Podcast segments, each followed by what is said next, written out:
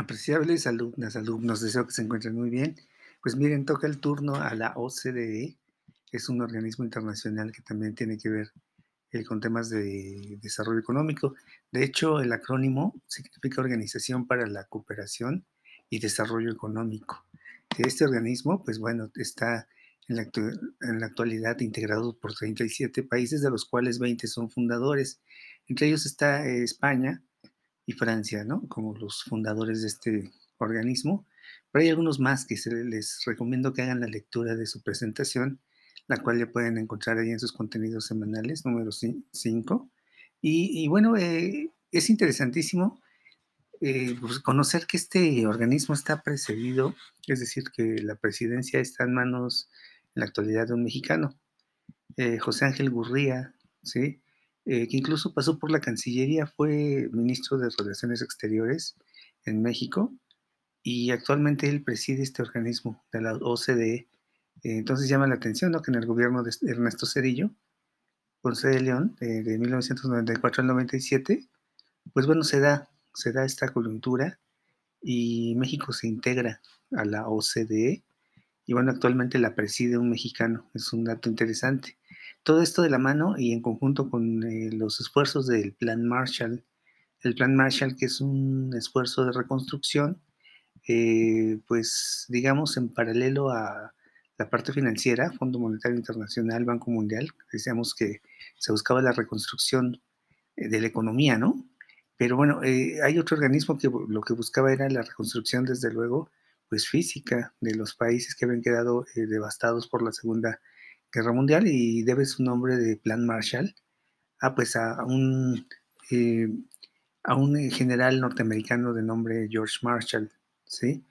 Quien, bueno, emite un discurso el 5 de junio de 1947, en el periodo ya de la posguerra, dos años después de que esta había concluido, en el cual eh, pues busca que haya una cooperación. Es un organismo de cooperación, eh, como lo dice su propio nombre, y de desarrollo económico, pues son dos variables pues muy ambiciosas, ¿no? Suena muy, quizás muy sencillo, pero en realidad no lo es. Eh, para conseguir un desarrollo sostenido, pues primero necesitas una economía fuerte. Y bueno, a veces mucho el tema de, nos vamos mucho por el lado de la economía y pensamos que porque un país tiene un mayor Producto Interno Bruto, pues eso ya lo coloca ah, por encima de los demás, pero no. Aquí el tema es desarrollo. Y si estamos hablando de desarrollo, pues esto ya tiene que ver con, la, pues las personas a las que representas como representante de un país.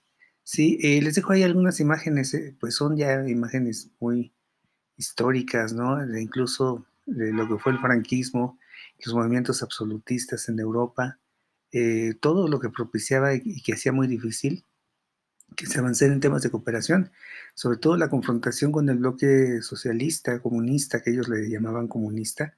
En realidad el comunismo nunca, nunca se ha tratado de implementar, ni siquiera es, es funcional, es demasiado, demasiado ambicioso. Lo que tenemos es un socialismo, ¿no? En la actualidad economías incluso mixtas que, eh, por ejemplo, a Rusia se le acusa de ser socialista, comunista, a China también, pero no es el caso, no es el caso. Eh, en la actualidad son economías mixtas ¿sí? que también eh, tienen la parte pues de Adam Smith, toda la, teoría de la riqueza de las naciones, y también tienen preceptos de, eh, de Carlos Marx con su libro del Capital, eh, y junto a otros preceptos y otras filosofías económicas, en realidad ya esto es una mixtura, es una mezcla de conceptos, ya actualmente hablar de, de las izquierdas y las derechas es infructuoso más bien, en la actualidad, lo la nueva dicotomía es globalistas y, nacionalistas, ¿no? O incluso regionalistas. Es, hacia donde estamos eh, yendo con estos nuevos paradigmas. Y bueno, ahí tienen también una información sobre la adhesión de estos países, en los cuales no solamente están Francia y España, como ya lo referí, sino también Alemania, Austria, Austria Bélgica, Canadá, Dinamarca, España, Estados Unidos, Grecia, Irlanda, Islandia, Italia, Luxemburgo, Noruega, Países Bajos, Portugal, Reino Unido, Suecia y Turquía. ¿sí? Suiza también. Y bueno, desde luego también México se integra en 1994 decíamos que en el gobierno de Ernesto Cedillo. Y pues esta es la información que les quiero compartir esta semana. Eh, recuerden que tienen ya un examen en puerta, el test número 2, que va a versar sobre las presentaciones 4 y 5 únicamente.